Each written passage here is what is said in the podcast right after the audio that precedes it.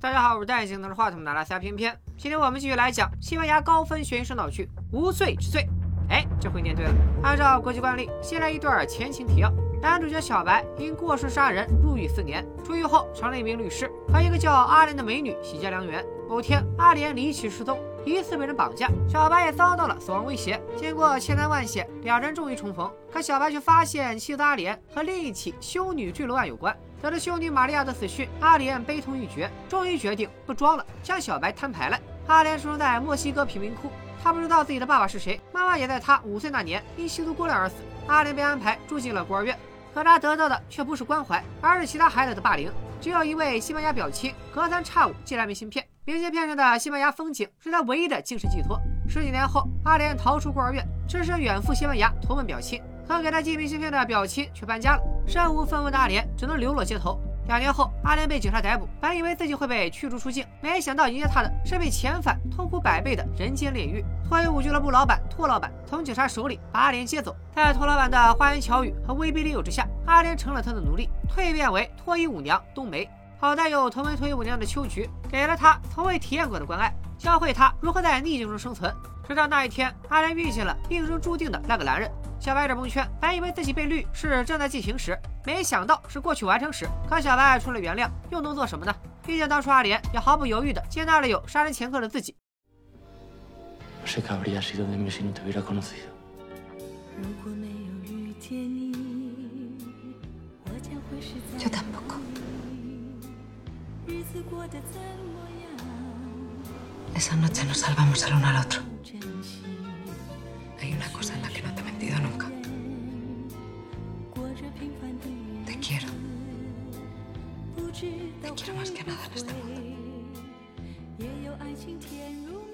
正如阿莲所说，那次约会同时拯救了两个孤独的灵魂。小白有些疑惑，阿莲是如何从托老板手里逃出来的呢？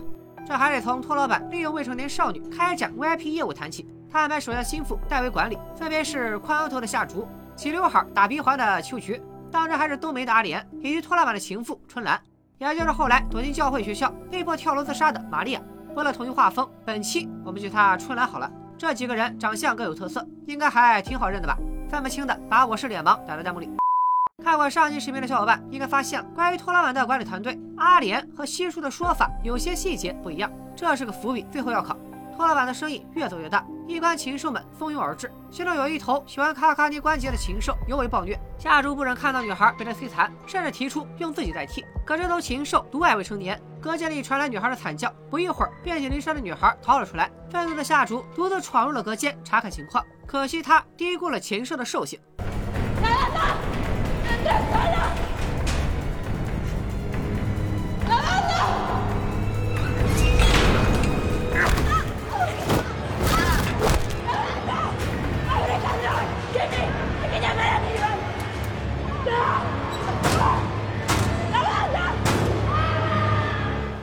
等打开隔间大门，夏竹早就凉透了。他此没激起半点波澜。托老板派鸟哥处理掉他的尸体，然后很快就挑选了表姐代替了夏竹。托老板的冷酷激起了秋菊的反抗。为了尊严，他站了出来，高举企业的大旗，却被托老板残酷镇压。在他的地盘上不存在人权和尊严。要不是春兰拦着，将来秋菊还有点利用价值。托老板当场就让他知道什么叫菊花残满地伤。新来的表姐不以为意，觉得他们纯属自讨苦吃。春兰、秋菊和冬梅痛苦万分，看着夏竹的遗物，回忆起点滴过往，不禁潸然泪下。他们发誓一定要让托老板付出代价。说着，秋菊从桌子下面掏出把枪，就是上期小白从镜子后面发现的那一把。原来秋菊瞒着托老板藏了不少私房钱，这把枪就是用私房钱买的。她打算再攒个几年，姐妹几个一起远走高飞。几年过去了，托老板就算再傻，也发现有人在做假账。好在春兰在他身边，帮姐妹们隐瞒了真相。可随着时间推移，表姐渐渐取代了春兰的位置，还向托老板告发了秋菊和冬梅。几年的积蓄被托老板一扫而光，也少不了一顿皮肉之苦，肉体和精神双重受挫。秋菊和冬梅被打回原形。成了失去希望的行尸走肉，小姐妹遭受痛苦折磨，加上托老板的移情别恋，让春兰彻底绝望，于是制定了逃离托老板的计划。春兰知道托老板有一保险箱的录像带，里面全都是 VIP 客户的受刑，他以此要挟客户从中牟利。其中最有价值的当属编号二十七的客人，也就是当年杀害夏竹的禽兽。这个人权势滔天，轻易就能颠覆托老板的事业。春兰知道保险箱密码，秋菊那天要出门接客，无法参与行动。冬梅自告奋勇负责引走托老板，好让春兰偷出录像带，用它胁迫托老板换取宝贵的自由。计划进行的非常顺利。托老板发现二十七号录像带不翼而飞，第一时间想到了表姐。他能亲眼看到托老板把录像带装进保险柜。托老板怒急攻心，压根不听表姐解释，上去就是一顿组合拳。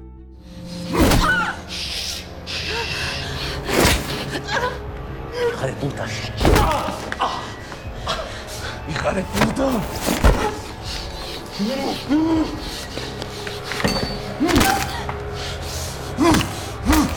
上 Q 了，张大夫，有没有说回春呐？我觉得我比以前好看多了。川兰和冬梅带着录像带进来，被惨状惊得二脸蒙圈。看到冬梅手里的枪，托老板也懵了。他看表姐遭到教育打击的尸体，再看看川兰手里的录像带，场面一度非常尴尬。川兰让托老板用护照和十万现金来换二十七号录像带，托老板假装配合，却趁机掏枪挟持了春兰。争斗过程中，冬梅为救春兰，将托老板乱枪击毙。可眼下这烂摊子要如何处理呢？春兰灵机一动，调换了冬梅和表姐的衣服，还把冬梅的护照塞进了表姐的兜里，造成冬梅遇害的假象。从此世上再无冬梅，只有自由的阿莲。二人将托老板沉尸海底。春兰替换了冬梅和表姐的私人物品，以防警察化验 DNA，然后带着护照、现金和录像带远走高飞。临走前，春兰还给秋菊留言，谎称计划出了纰漏，冬梅被托老板杀害。托老板怕表姐向警方告发他，连夜带着春兰跑路了，只留下一张和秋菊的合影。这不是他们不讲义气，主要是事情紧急，再拖下去谁都走不了。况且托老板已死，没人再压迫秋菊，同时他们还需要有个信得过的人留下。向警察指认那具女尸就是冬梅，让轨迹看上去更加真实可信。负责调查本案的秃头强果然上了当，一直在追查不在人世的托老板。川兰和冬梅已经来到巴塞罗那一所教会学校隐居，他们把录像带存进银行，一人保管其中一把钥匙。这些录像带就是他们的保命神器。Pues a partir de hoy te llamarás María Luján Calvo.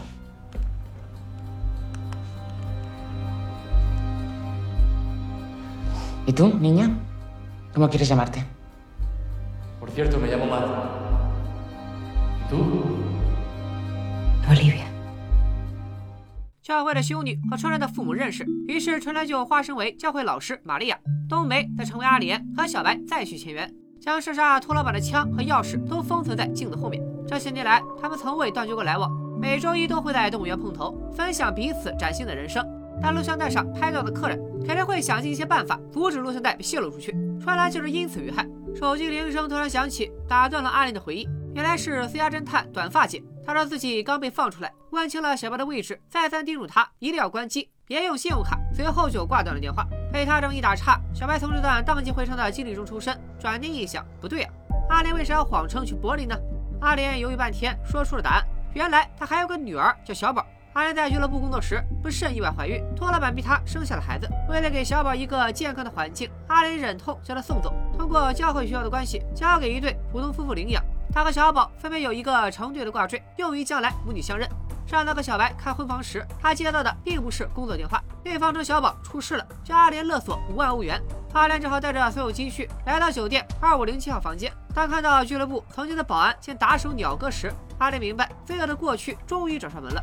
原来小宝的养父母雇佣秃头强去寻找小宝的生母，秃头强一路找到了当年的俱乐部女尸身上，发现那具女尸患有雄激素不敏症，根本无法生育。咱们作为观众自然知道，这具尸体压根就不是冬梅，而是表姐。真正的冬梅，也就是阿莲，是可以怀孕的。秃头强脑筋一顿急转弯，终于想通了其中的弯弯绕绕。而他之所以能查到阿莲，是因为小宝学着和阿莲长得一模一样，不得不感慨基因的神奇。两人还拿出了小宝的吊坠，这下可由不得阿莲不信了。二人告诉阿莲，小宝患有先天性肾病，急需重金换肾。阿莲交出现金，然后就被下药迷晕了。听完这些，小白都快气没了，说阿莲可能被骗了。他们是如何找到你的？如果只是要手术费，那些视频又是怎么回事？阿莲说不会啊，他刚收到小宝养父的短信，约他明晚十一点去隔壁市人民广场见面。然后心里咯噔一下，当年那个春兰抛尸的时候，托老板还没死透，难道他想方设法活了下来？这一切都是他布下的局吗？就在这时，窗外突然警铃大作，刚好赶到现场，打算带小白跑路的嫂子稀里糊涂的被当场逮捕。原来短发姐已经变节，刚刚的电话就是她在警方示意下打的。小白和阿莲近在眼前，西叔居然卸磨杀驴，将金姐赶出了团队。关键时刻，阿莲做出了极为惊人的决定，她放小白从后门偷邻居的车离开，去隔壁市带他赴约，然后独自出去自首。¿Dónde está? ¿Dónde está quién? Avisa todas las unidades. Hoy no duerme nadie hasta que encontremos a Mateo Vidal.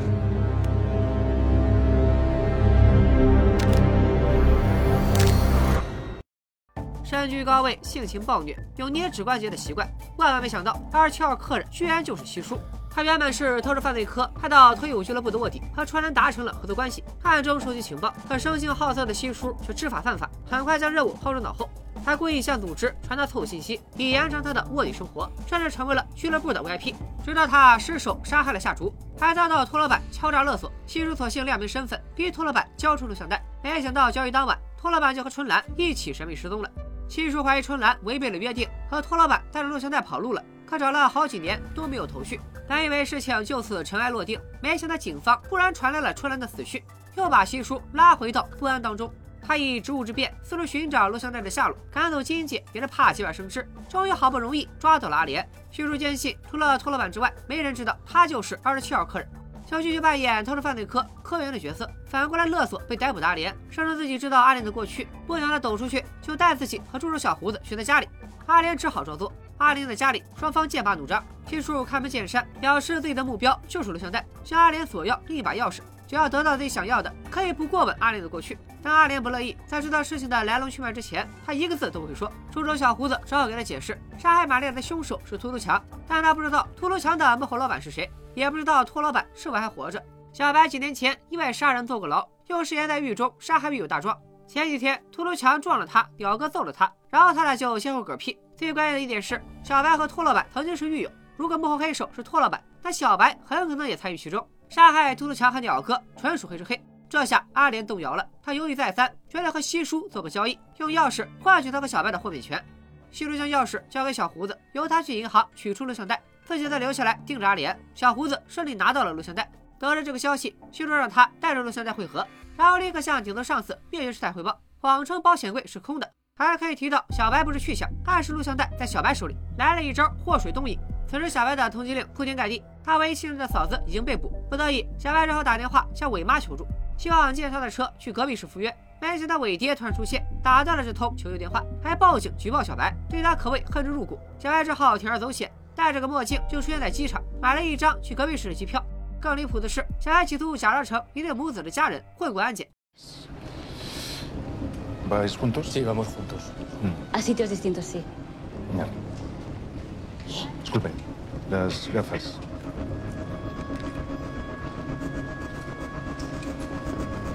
Coruña y Málaga. Muy amable. Adelante. 小白居然就这么混过安检，登上了去隔壁马拉加市的飞机。不过飞机起飞后，被他利用的母亲看到了通缉令，立刻向警方举报。小白前往马拉加的消息很快传到了特殊犯罪科。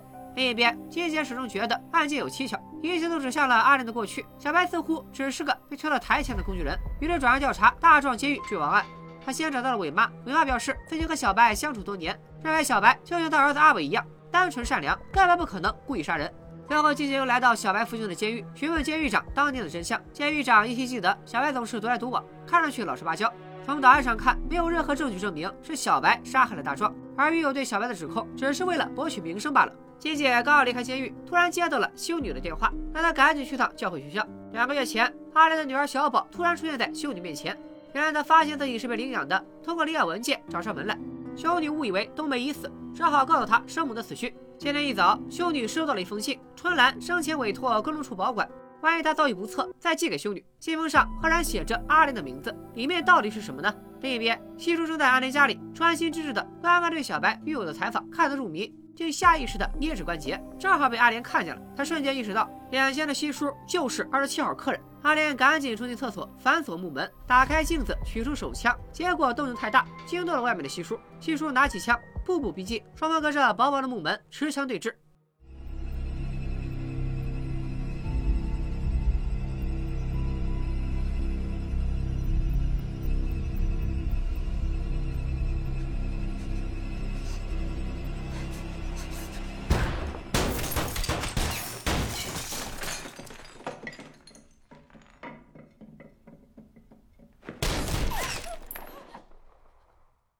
关键时刻，来回合的小胡子打破了僵局。阿莲和西叔各自辩解，极力争取小胡子这颗足以打破平衡的砝码。最终，小胡子听从阿莲的建议，打开手提箱，打算播放二十七号录像带。如果西叔心里没鬼，看一眼也无所谓。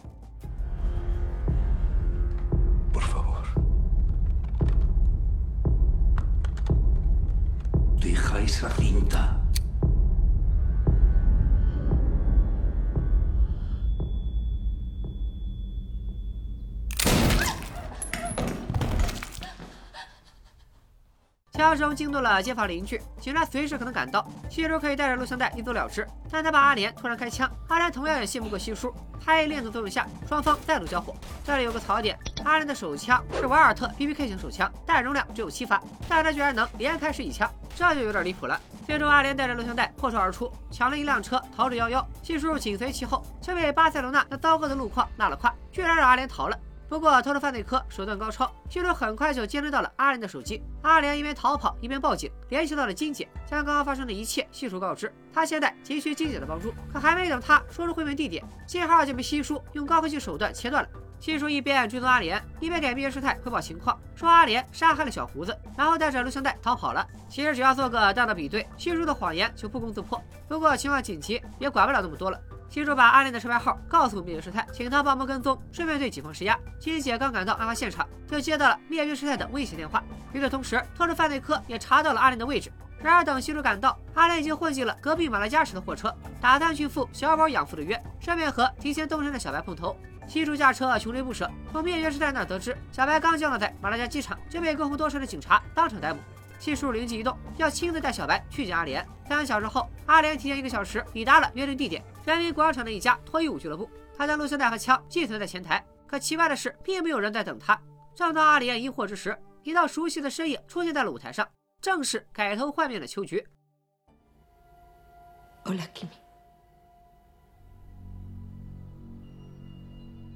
万万没想到，姐妹俩会在这种场合以这样的方式重逢，就像当年第一次相遇时一样突然。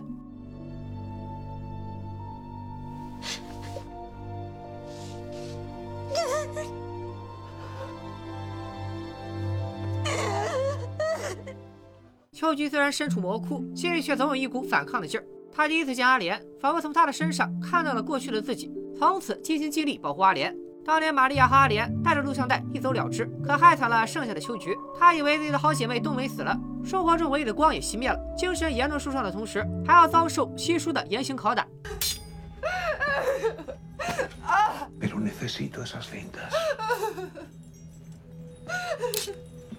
Pero necesito esas cintas. Uno. Dos.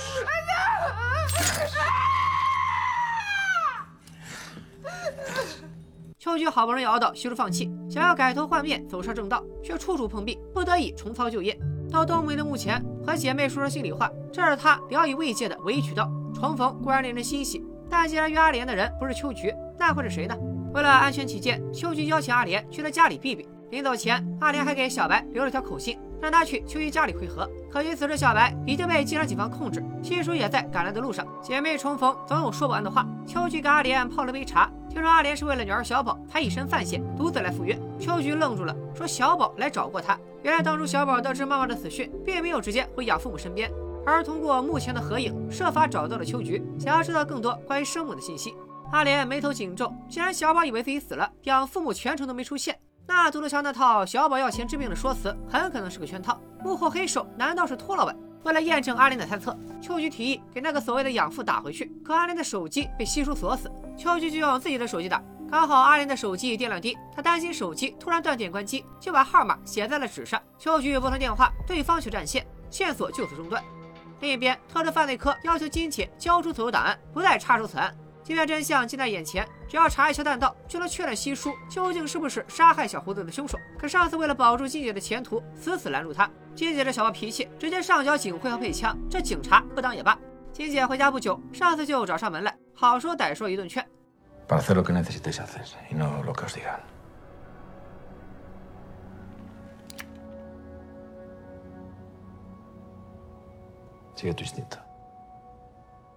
上司表示只能帮金姐到这儿了，从此刻起，金姐只能孤军奋战。个屁！他立马找到短发姐，表示咱俩都上了投资犯罪课的当，既然大家目标一致，不如通力合作。金姐请短发姐跟踪西叔，短发姐大惊失色，这怎么行呢？这是侵犯隐私啊！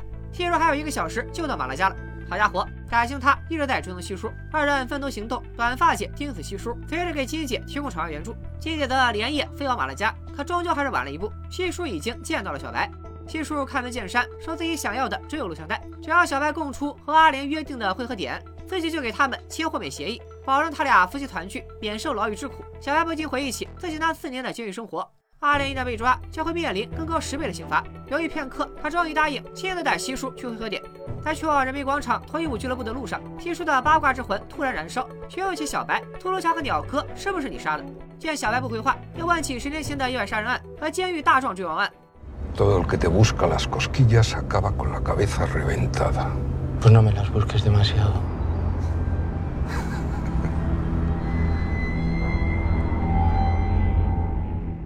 小白和西叔抵达俱乐部，得到了阿莲给小白留下的口信，又掉头赶往秋菊家。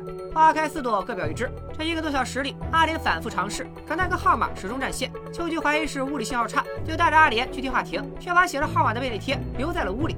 刚到电话亭，阿莲就突然剧烈咳嗽起来。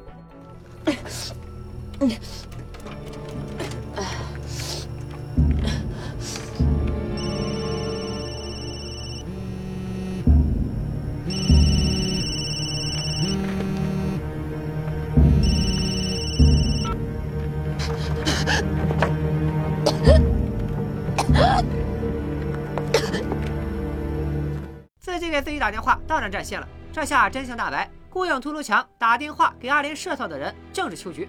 原来当年结案后，秋菊雇佣秃头强调查杀害阿莲的托老板，想为阿莲报仇。但咱们都知道，郭老板早已石沉大海，结果只能不了了之。直到小宝找上门来，他才再次找秃头强给小宝详细说明当年的案件真相。没想到秃头强翻阅资料时，发现现场那具女尸患有雄激素不敏症，也就是所谓的雌雄同体，根本没有生育能力。那小宝又是哪来的？答案只有一个：死者另有其人，阿莲尚在人世。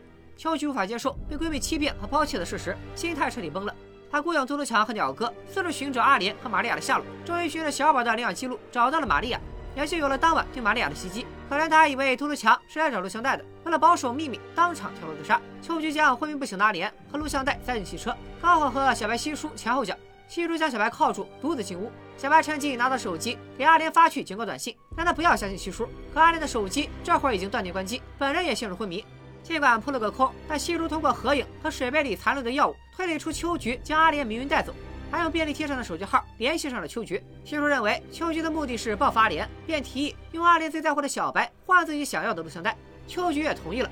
西叔很快抵达秋菊藏身的仓库，这里曾经是托老板隐藏业务基地，如今早已人去楼空。西叔带走了所有录像带，暗自扣下了二十七号，留下一脸蒙圈的小白扬长而去。西叔悬着的心终于落下，那叫一个痛起舒泰。唯一的污点就此消失。伴随着轻柔的音乐，西叔拨通了灭绝师太的电话，汇报情况，马上就能回家和老婆孩子团聚了。我说你能不能先把录像带销毁了再高兴啊？果不其然，一面来车将他截住，来者不是别人，正是金姐。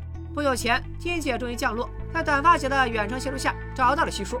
金姐无视西叔的威逼利诱，将他缴械铐在车上，这也就算了。可没想到，他还摸走了二十七号录像带。警方的增援赶到现场，将二人团团包围。这下西叔终于慌了。即便他趁金姐取走其他录像带的时候，从储物箱里摸出了一把手枪，也只是困兽之斗，总不能当着一群警察的面杀人吧？此时此刻，西叔想到的只有自己的女儿，女儿不能知道他都干了什么。No lo haga.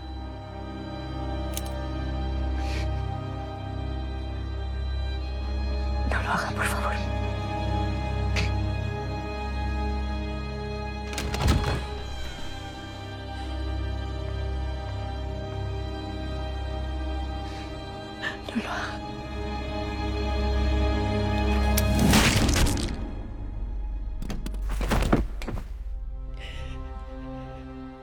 这一幕勾起了金姐心中埋藏最深的梦魇，她仿佛又回到了七岁那年，面对父亲失去生机的尸体，抱着膝盖无助的哭泣。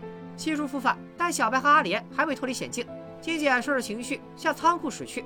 仓库里，秋雨假意领小白去和阿莲会合，突然出手把他关在了隔间里。透过强化玻璃，可以看清外面的景象。阿莲从昏迷中惊醒，却发现自己被五花大绑，而秋菊正在为他梳妆。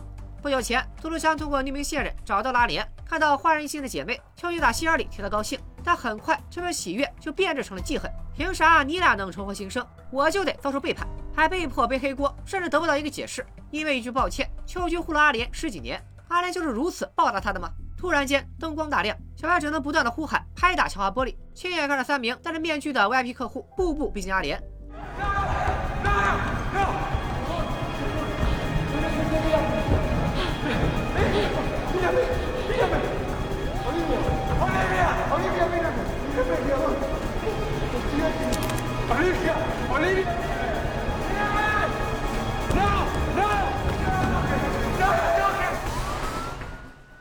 键时刻，金姐带队及时赶到，随着小白的喊叫声找到了交易现场，一枪打爆玻璃，赶在事情进行到最后一步之前，将三位禽兽全部拿下。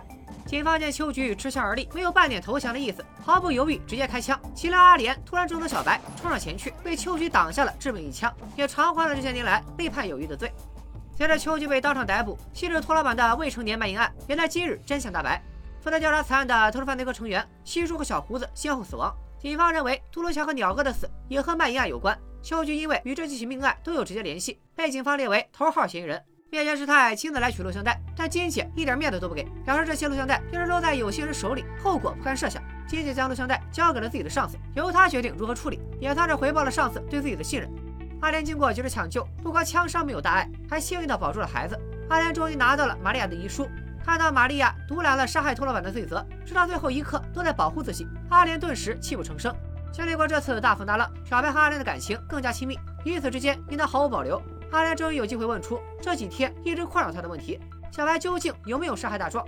小白不假思索的回答：大壮的死只是一场意外。却要趁阿莲做检查的空档，谦虚的调出了狱友的采访视频。看来大壮的坠亡还得打一个问号。秋菊突然提出要见阿莲一面，他知道小宝的下落。秋菊想要的很少，仅仅是尊重和爱，却因背叛对阿莲由爱生恨。可随着阿莲飞身为他挡子弹，所有的恨意都烟消云散。姐妹俩的手再次紧紧握在了一起。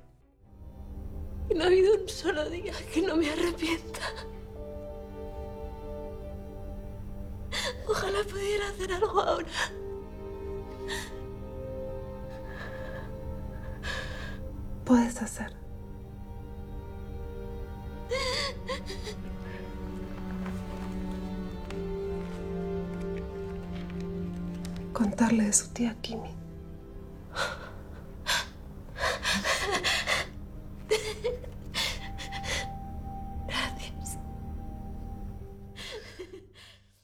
阿莲和小白立刻动身，前往秋菊提供的地址，去和女儿小宝重逢。可人都到机场了，阿莲反而开始犹豫：要是小宝发现阿莲的黑暗过去，感到羞愧自卑怎么办？要是小宝四处寻找阿莲的下落，只是为了当面请了他怎么办？好在小白及时展现出了温柔的一面，将妻子揽入怀中，劝她不要想太多。等回家休息一段时间，把伤养好了再去见女儿。案件看似尘埃落定，但还有太多未解之谜。秋菊否认自己让秃头强勒索阿莲，大五万现金目前也下落不明。秋菊也并没有让鸟哥拍视频引小白入局，更没有杀害任何人。那么是谁杀了秃头强和鸟哥呢？难道托老板真的没死吗？可玛利亚留给阿莲的信里坦诚是他枪杀了托老板。与此同时，警方也根据秋菊的口供打捞出了一具尸体。经过化验，这具尸体就是托老板，他是真死透了。另一边，法医实验室忙了好几天，终于修复了杀害秃噜强和鸟哥的凶器上的指纹，和秋菊的指纹完全不同。不过，他们从警方的档案里找到了指纹的真正主人。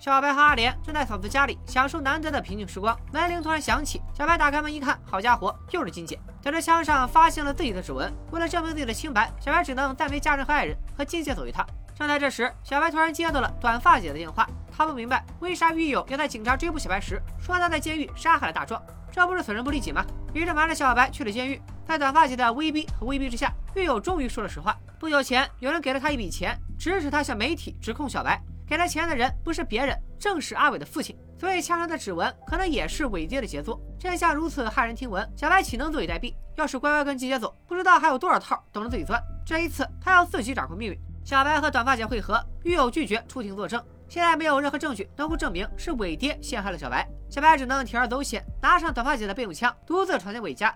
不顾伟妈的劝阻，和伟爹当面对质。而伟爹早已报警，金姐亲自带队，警能打得哇哇亮。他从上司那儿争取来宝贵的一个小时，如果他拿不下小白，上司就要派武警攻坚。金姐赶紧联系阿莲来现场，只有他能劝住小白。小白陷入绝境，逃跑和自首都是死路一条，杀了伟爹也于事无补。眼看着伟爹就要离开，小白终于甩出了底牌。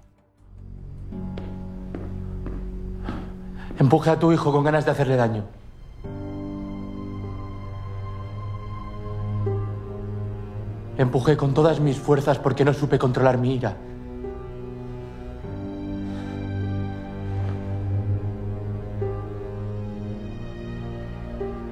Todo lo que he hecho para joderte la vida ha sido poco, hijo de puta.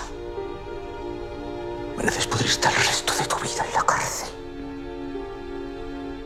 在小白的激将法和伟妈的质问下，伟爹终于说出了真相。当年阿伟被小白推倒，以脑击石，当场死亡。 即便法院判决小白是意外杀人，但伟爹笃信儿子的死不是意外，而是小白刻意为之。小白诚挚的道歉，在他眼里都是演戏。本以为时间能冲淡一切，伟爹也尝试去原谅和遗忘。但是当伟爹在医院偶遇小白的瞬间，他明白了，恨意早已深入骨髓。四年的刑期实在太短，他要让小白生不如死。伟爹从保险柜里取出一包钱，正是阿莲的五万现金。伟爹通过给阿莲做产检的医生，得知阿莲曾经生过孩子，却向小白刻意隐瞒，于是暗中跟踪阿莲，发现了阿莲和玛利亚的密会，还有玛利亚反差巨大的双面人生。伟爹便转而跟踪玛利亚。玛利亚坠亡当晚，伟爹也跟着秃头强溜进学校，亲眼目睹秃头强逼死了玛利亚。为了弄清秃头强为何这么做，伟爹冒着生命危险，花重金雇佣了秃头强和鸟哥。得知秃头强他们在找玛利亚的好朋友冬梅。看完秃头强手里的资料，伟爹立刻意识到阿莲就是冬梅。一个大胆的计划就此生根发芽。他顺着秋菊的计划做了一些小小的改动，让秃头强以小宝生命为由，逼阿莲带着医药费来见面，又偷偷迷晕阿莲，给小白发去了阿莲和鸟哥的裸照，造成阿莲出轨的假象。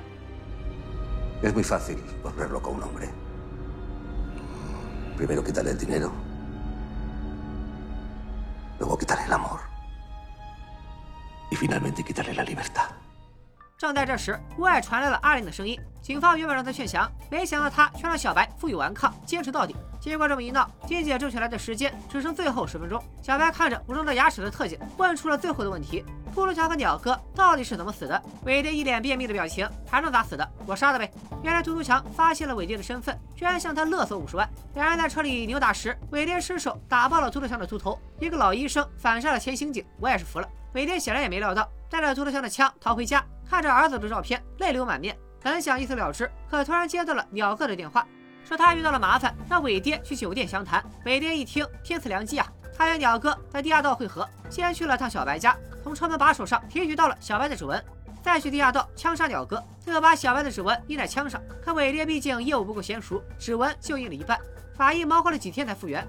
这下大部分谜团都迎刃而解。伟妈对丈夫的所作所为失望透顶，说儿子在天之灵会以她为耻，打算带着小白一起离开。伟爹却突然叫住二人：“别急着走啊，还有一个坑没填呢。还记得出手针对小白的大壮吗？他也是伟爹花钱雇的，目的就是在监狱里杀死小白。监狱里死几个人还不是家常便饭？万万没想到，小白服刑期间天天举铁，凶性大发，反将大壮制服。得知真相的小白举枪对准了伟爹。”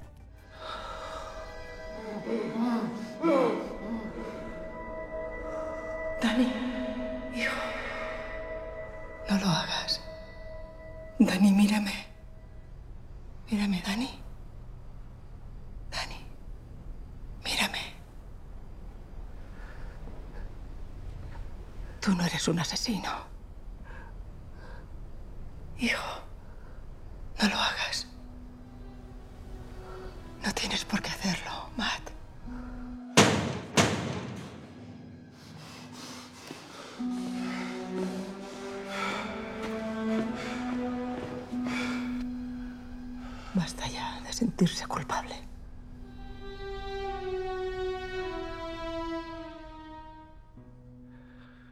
妈的原谅、阿莲的爱和金姐的信任，让小白获得了第二次重生。金姐连破两件大案，步步高升。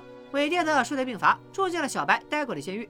小白无罪释放，亲眼见证了孩子的降生。他卖掉了律所，告别短暂的律师生涯，开始帮助那些刚刚出狱、对新生活懵懂无知的犯人。阿莲终于鼓起勇气和女儿小宝重逢，把女儿接到家里一起生活。他们都放下了过去的一切，去思考未来的可能。无罪之罪的故事也就此迎来了尾声。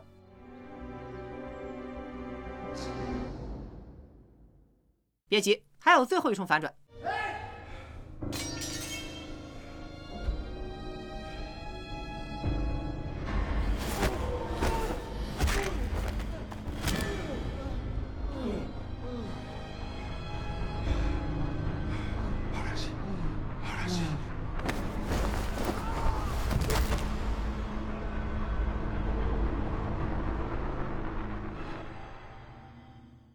无罪之罪改编自哈兰·科本的同名小说，绝对称得上是年度最佳悬疑剧。短短八集故事，并不是简单的将一部电影拆分，而是彼此之间相互独立，又在情节上前后呼应。全剧没有一句废台词，几乎每一个细节都有浮现回收，用多视角 POV 的手法补全了主要角色的背景介绍，也从他们的角度不断丰满一切的真相。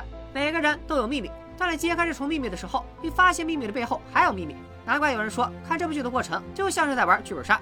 本剧谜局看似复杂，其实是因为有跨越十几年的好几件案子彼此纠缠融合，又有怀揣不同动机的集伙人在不同的时间里反复入局，再加上时间数值的秃头强和鸟哥，背景复杂的玛利亚和小白，使得原本清晰的故事成了一团乱麻。但只要理顺了其中脉络，就能很快理顺剧情，这就是剧本的扎实之处。当然，无罪之罪也存在一些不影响观感的小瑕疵，诸如战斗力不如老医生的警察，永远打不光的子弹，男女主飘忽不定的智商。